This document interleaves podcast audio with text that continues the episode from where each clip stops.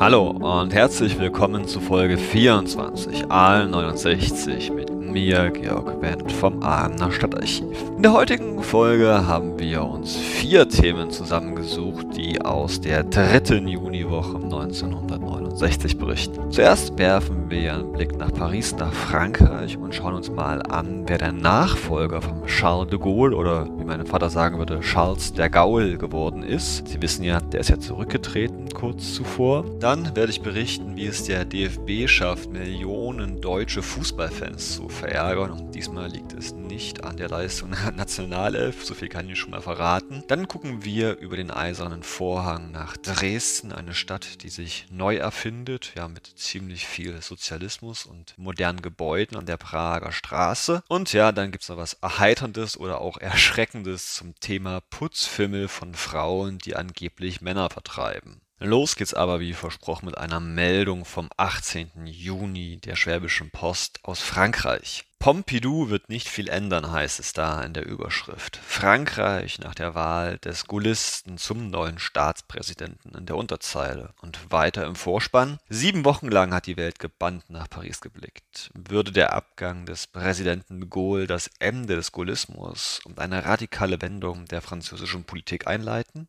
Die Frage lag in der Luft und viele erwarteten große Veränderungen in Frankreich. Nach der Wahl Pompidous zum Nachfolger de Gaulles steht jedoch fest, dass die große politische Umwälzung nicht stattfindet. Das politische Kräfteverhältnis zwischen den französischen Parteien hat sich durch diese Wahl kaum verändert und aus vielen Gesprächen mit französischen Politikern bei einem Besuch in Paris ergibt sich, dass sich auch in absehbarer Zeit an diesem Kräfteverhältnis kaum etwas ändern wird. Ob die Schwäpo mit dieser Analyse recht hatte, liebe Hörerinnen, liebe Hörer, und wer dieser Mann, dieser Georges Pompidou überhaupt gewesen ist, das will ich Ihnen erstmal kurz erzählen. Georges Jean-Raymond Pompidou, am 5. Juli 1911 im Zentralmassiv geboren, entstammte einer Bauernfamilie, die um 1900 langsam den gesellschaftlichen Aufstieg schaffte. Der Opa war noch normaler Bauer, der Vater schon Lehrer und der Sohn, nun er sollte bis ins höchste Amt der Republik aufsteigen. Georges war ein brillanter Schüler. Er machte in Albi sein Abitur und er gewann den Concours General, ein jährlich stattfindender nationaler Wettbewerb im Fach Altgriechisch. In Paris studierte er dann an den besten Hochschulen Altphilologie und promovierte sich dort auch 1934. Bei der Gelegenheit lernte er viele Leute kennen, die später wichtige Funktionen im französischen Staat erlangen sollten. Das ist ja typisch in Frankreich, in diesem Schulsystem System, wo die Elite sich auf wenigen Kaderschmieden versammelt, um dann ein bis zwei Jahrzehnte später die Führung des Staates zu übernehmen. Nach der Promotion ging er erstmal in den Schuldienst nach Marseille und Paris kämpfte auch kurzzeitig im Zweiten Weltkrieg. 1940 beteiligte sich aber nicht an der Resistance. Dank seiner Kontakte aus den Uni-Zeiten lehrte er in der Nachkriegszeit Charles de Gaulle kennen, der ihn in den Staatsdienst berief, wo er da verschiedene Funktionen innehatte, bis er 1962 Premierminister wurde. Die Bevölkerung schätzte ihn sehr, auch deswegen, weil er Premierminister war zu einer Zeit, als sich Frankreich wirtschaftlich sehr gut entwickelte. Das täuschte auch darüber hinweg, dass ja viele andere gesellschaftliche Probleme ungelöst blieben. Ich sage ja nur, dieser Aufstand im Mai 68 in Paris, aber auch die Dekolonisation in Algerien ist natürlich ein Problem, was seine Premierministerzeit doch überschattete. Er galt eigentlich Ende der 60er Jahre als absoluter Kronprinz seines Freundes und ja, Lehrmeisters Charles de Gaulle. Doch dann kam die Markovic-Affäre. Sie erinnern sich, der Tote in der Müllhalde und der Verdacht, dass Georges Pompidou damit etwas zu tun hatte, das entfremdete ihn stark von dem Staatspräsidenten de Gaulle. Er zog sich zeitweise zurück, bis im April 69 nach diesem politischen, taktischen Fehlern de Gaulle den Hut nehmen musste, sich zurückzog und damit ja Platz machte für eine Präsidentschaft von Pompidou.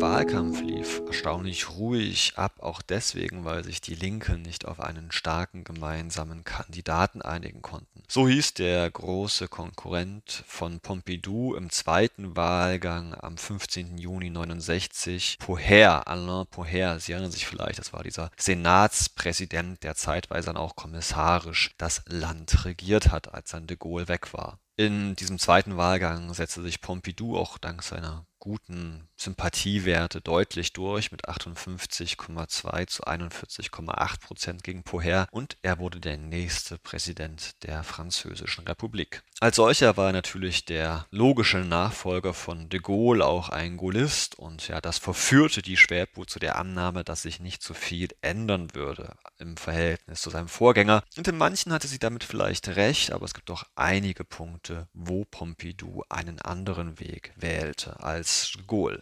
Außenpolitisch beispielsweise verabschiedet er sich von dieser Grandeur-Politik de Gaulles, die das Land in den vergangenen Jahren in die Isolation getrieben hatte. Beispielsweise stimmte er zu, dass England, also das, das UK 1973 mit in den Europäische Wirtschaftsgemeinschaft aufgenommen werden konnte. Innenpolitisch betrieb er eine radikale Modernisierung Frankreichs, vor allem ökonomisch gesehen. Es sind einige Sachen, die sicherlich wichtig waren und das landwirtschaftlich geprägte Land im 20. Jahrhundert zu führen, ins Industriezeitalter. Viele Punkte, die Pompidou betrieben hat, sind aber heute bis heute kritisch und schwierig zu sehen für Frankreich. Das ist beispielsweise die sehr einseitige Förderung des Individualverkehrs, des Autoverkehrs. In seiner Regierungszeit wurden ganze Stadtviertel abgerissen, um Platz zu machen für große Autostraßen. Die Stadt sollte autogerecht werden. Beispielhaft sei ja nur der Perif genannt, also diese Ringautobahn, die um das engere Paris herumführt und die Innenstadt abschneidet von ihrem Umland. Ein Problem, das die Stadt bis heute hat weswegen sie jetzt endlich anfängt, eine große Ringbahn zu bauen, die diese verschiedenen Banlieues enger an die Innenstadt, an das Paris, das eigentliche Paris heranführen soll. Und was auch unter anderem ein Grund dafür ist, warum die Banlieues rund um Paris so abgehängt sind von der eigentlichen Innenstadt. Die Franzosen verdanken seiner Regierungszeit auch die Industrialisierung der Landwirtschaft Landwirtschaft, der übermäßige Einsatz von Düngern, worunter die französischen Flüsse und Seen lange Zeit eigentlich teilweise bis heute noch zu leiden haben. Und in seine Zeit ist schließlich auch die Grundsatzentscheidung zu sehen, dass Frankreich zu einer, nun ja, zivilen Atomkraftnation geworden ist, sprich, dass drei Viertel des nationalen Energiemarkts aus Atomkraft gewonnen werden, was ja heute nach Fukushima durchaus zumindest in Deutschland umstritten ist angesichts der Energie, die man aus aus Wind und Wasser und Solarkraft gewinnen kann. Aber um zum Schluss noch was Nettes zu sagen, Pompidou war außerordentlich kulturbegeistert. Auf ihn geht das später nach ihm benannte Centre Pompidou in Paris zurück, was Sie bestimmt von den einen oder anderen Paris-Aufenthalt kennen. Aber auch zum Beispiel die Modernisierung des Rundfunks, der vorher in Frankreich als äußerst langweilig und fade galt. Er ließ ihn restrukturieren und machte ihn eigentlich erst fit für das Unterhaltungsfernsehen des 20. Jahrhunderts. Pompidou starb allerdings schon nach fünf Jahren im Amt 1974 an einer akuten Blutvergiftung. Übrigens hatte das zur Folge, dass sich heutige Präsidenten regelmäßig einem Gesundheitscheck unterziehen müssen.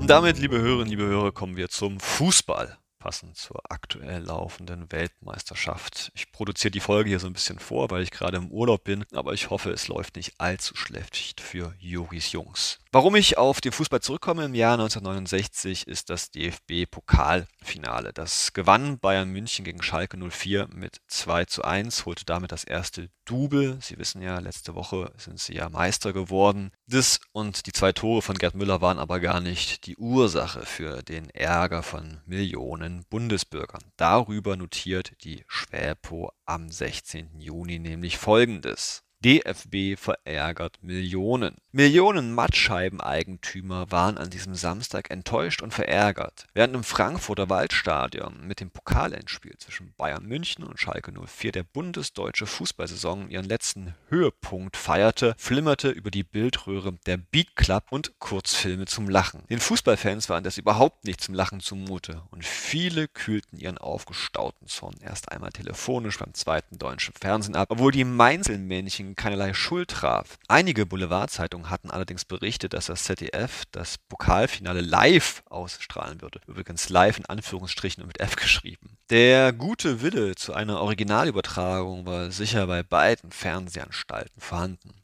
Doch der allgewaltige Deutsche Fußballbund DFB hielt ein paar Regionalliga-Aufstiegsspiele im Norden, Westen und Südwesten für so wichtig, dass er aus Frankfurt nur eine konservierte Aufzeichnung zuließ. Niemand scheint auf die Idee gekommen zu sein, dass man dieses Spielchen Zweifelsfalle auch auf den Sonntag hätte verlegen bzw. gleich so ansetzen können. Schließlich war der Termin des Pokalfinales nicht erst seit vorgestern bekannt. Kurz zur Einordnung, liebe Hörerinnen, liebe Hörer, 1969 gab es noch keine zweite Bundesliga und die Aufsteiger in die Bundesliga wurden unter den verschiedenen Regionalligisten ausgespielt und offensichtlich wurden diese Spiele auf denselben Timeslot gelegt wie das Pokalendspiel, was ja an sich schon ein bisschen doof ist und dann entscheidet man sich dann wahrscheinlich über das regionale Fernsehen Fernsehen lieber diese Aufstiegsspiele zu zeigen, also heute würde man das vielleicht Relegationsspiele nennen, anstatt eines Pokalendspiels zwischen Bayern München und Schalke 04. Das ist schon höchst kurios heutzutage. Würde man das sicherlich nicht mehr machen in Zeiten, wo solche Veranstaltungen ja weltweit für Millionen, vielleicht sogar Milliardenbeträge auf mehrere Jahre verkauft werden als Lizenzrechte. 1969 sah das aber ein bisschen anders aus. Ich lese mal weiter vor.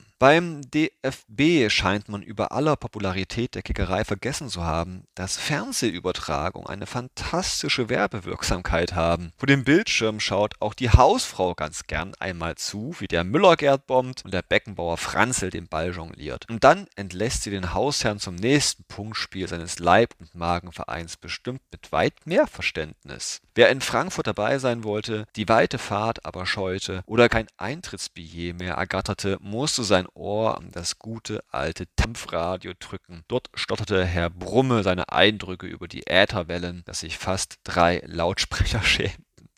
Erst drei Minuten nach Spielschluss gab der DFB grünes Licht für die gezwungenermaßen arg geraffte Fernsehaufzeichnung. Also, der DFB zeigte wieder jedermann, wie stark er ist. An der Millionenschar enttäuschter Fußballfans liegt es, ihn mit einer Lawine von Protestbriefen unter Druck zu setzen. In der Frankfurter Zeppelinallee Nummer 77 fasst dieser Verband seine einsamen Beschlüsse. Punkt, Punkt, Punkt. Also zum Abschluss noch ein Aufruf an die eigenen Leser, sich zu beschweren in Frankfurt. Ist das nicht höchst kurios, liebe Hörerinnen, liebe Hörer, dass für den DFB 1969 der Stadionbesuch sehr viel wichtiger war als das Übertragen des Spiels im Fernsehen? Fernsehen galt damals vielleicht so ein bisschen als Möglichkeit, um das Spiel bei eher nicht so begeisterten Bevölkerungsgruppen, die Hausfrau beliebter oder zumindest bekannter zu machen. Das eigentliche Geschäft war beim Stadion. Höchst kurios, das zu lesen in einer Zeit, wo eine ganze Fußballsaison pandemiebedingt ohne Zuschauer stattfinden musste. Und das ging eben, weil das meiste Geld längst mit ja, Fernsehanstalten und Streaming-Anbietern und deren Rundfunkrecht, Übertragungsrechte gemacht wird.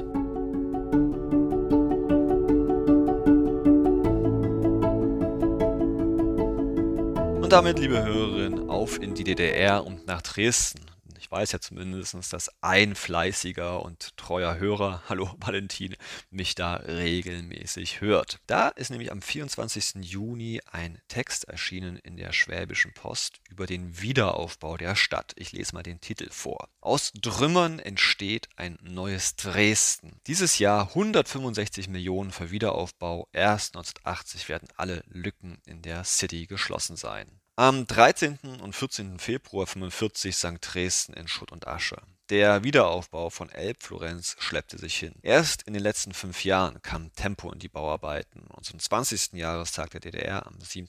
Oktober will man mit imponierenden Leistungen aufwarten. Ja, liebe Hörerinnen, liebe Hörer, also wie man in Berlin den Fernsehturm und den umliegenden Alexanderplatz baut, so baut man in Dresden die City neu. Ich weiß nicht, ob Sie in den letzten Jahren mal in Dresden gewesen sind. Da ist natürlich in Elbflorenz viel passiert mit der Frauenkirche und so weiter und so fort. Aber ich finde bauhistorisch inzwischen sehr interessant ist auch der Weg vom Dresdner Hauptbahnhof in die Altstadt. Gerade an der Prager Straße entlang können Sie nämlich genau das sehen, was jetzt in dem folgenden Text so beschrieben wird. Also, Schwerpunkt des sozialistischen Aufbaus von Dresden ist im Moment das Gebiet der früheren Prager Straße. Eine zehngeschossige, 240 Meter lange Wohnmaschine mit Luxusläden ist bereits bezogen. Zwei ebenso hohe Touristenhotels für jeweils über 600 Gäste, Lilienstein und Königstein, befinden sich kurz vor der Fertigstellung. Ein drittes, die Bastei, wurde bereits eingeweiht. Inzwischen baut man an flachen Verkaufstrakten. Geplant sind ferner ein 20-geschossiges Exklusivhotel Never, ein Kino und andere Vergnügungs- und Gaststätten. Auch rund um die Altstadt, liebe Hörerinnen, liebe Hörer, entstanden am Ring zahlreiche Wohnhäuser, die ja, wir heute als Plattenbauten bezeichnen würden, abfällig. Damals waren sie hochmodern, sie hatten warmes Wasser, Zentralheizung und ein Klo in der eigenen Wohnung, was für DDR-Bürger, die normalerweise in abgewirtschafteten Altbauten lebten, die all das nicht besaßen, eine ziemlich tolle Sache war. Interessant ist aber, dass sich die Dresdner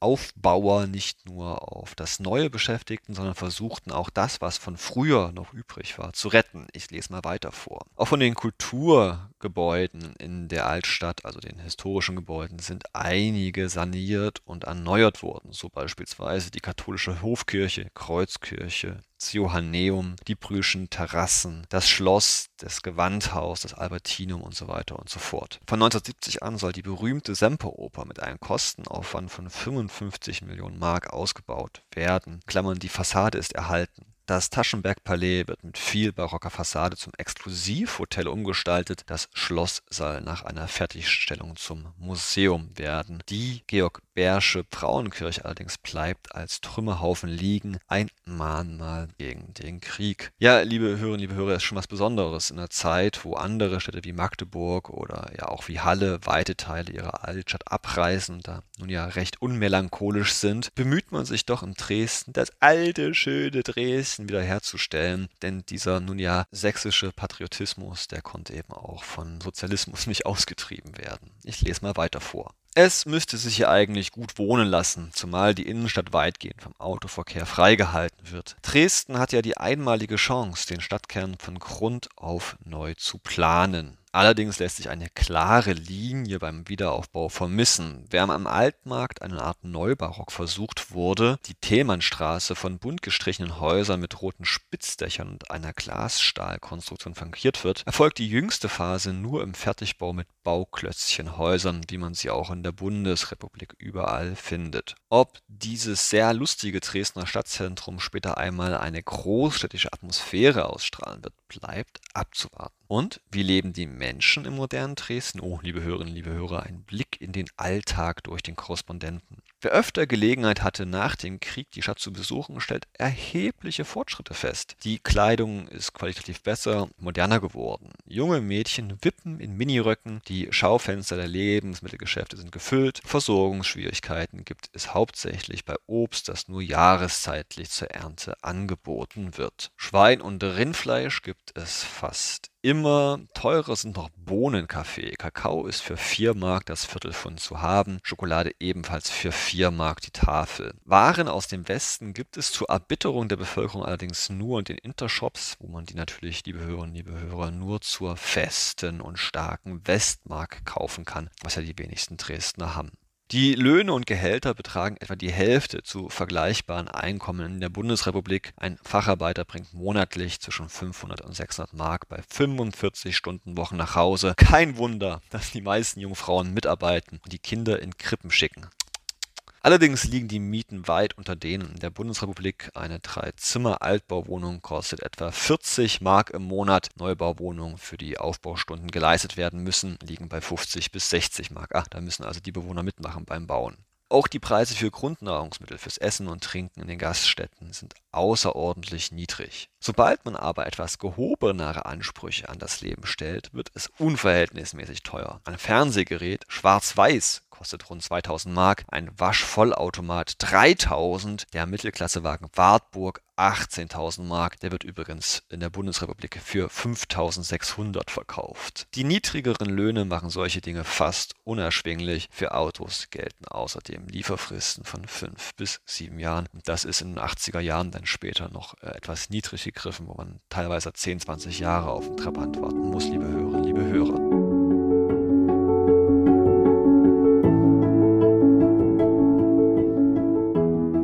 Viel also zum Thema DDR. Kommen wir doch mal wieder zurück zu unserem Lieblingsthema für die Frau. Da schreibt Martina Hagen etwas über Putzfimmel und wie er den Mann vertreibt. Die Wohnung ist zum Wohnen da. Zu tüchtige Hausfrauen sind Feinde der Gemütlichkeit. Manche Männer beneiden den armen Diogenes noch jetzt um seine armselige Tonne. Nicht, dass diese Männer kein Dach über den Kopf hätten, im Gegenteil. Fast immer besitzen sie eine schöne, saubere und blitzblanke Wohnung. Aber ach, drinnen waltet die tüchtige, zu tüchtige Hausfrau. Deren Ehrgeiz ist erst befriedigt, wenn man von ihren spiegelblanken Fußboden essen kann alle Gegenstände parademäßig ausgerichtet sind. Wenn der Mann nach Hause kommt, ergreift sie den Besen und Schaufel, um seine frischen Fußspuren zu schnell wie möglich hinwegzufegen. Kaum hat er seine Zigarette ausgedrückt, trägt sie den Aschenbecher schleunigst in die Küche, um ihn auszuspülen. Legt er die Zeitung oder ein Buch aus der Hand, so sind sie im nächsten Augenblick in einem Ständer oder Schrank verschwunden. Kann man es den Männern verdenken, dass sie sich in einer solchen Wohnung nicht wohlfühlen und ihre Abende lieber anderswo verbringen, wo sie das Gefühl haben, dass ein Stuhl, Sessel oder Tisch auch wirklich zur Bequemlichkeit und zum Gebrauch da ist? Schließlich ist die Wohnung ja nicht für Besucher, sondern für uns da. Und dass man sie benutzen darf, nein, soll man ihr ruhig ansehen. Darum sollten übereifrige Hausfrauen sich davor hüten, die Gemütlichkeit mit Scheuerbesen, Staubtuch und Pedanterie aus dem Haus zu jagen. Vielleicht kann ihr der Mann folgen. Wow. Liebe Hörerinnen, liebe Hörer, so viel von mir hier aus der zweiten Juniwoche. Ihnen alles Gute, bleiben Sie gesund, tschüss und auf Wiederhören. Ihr Georg Wendt aus Aalen.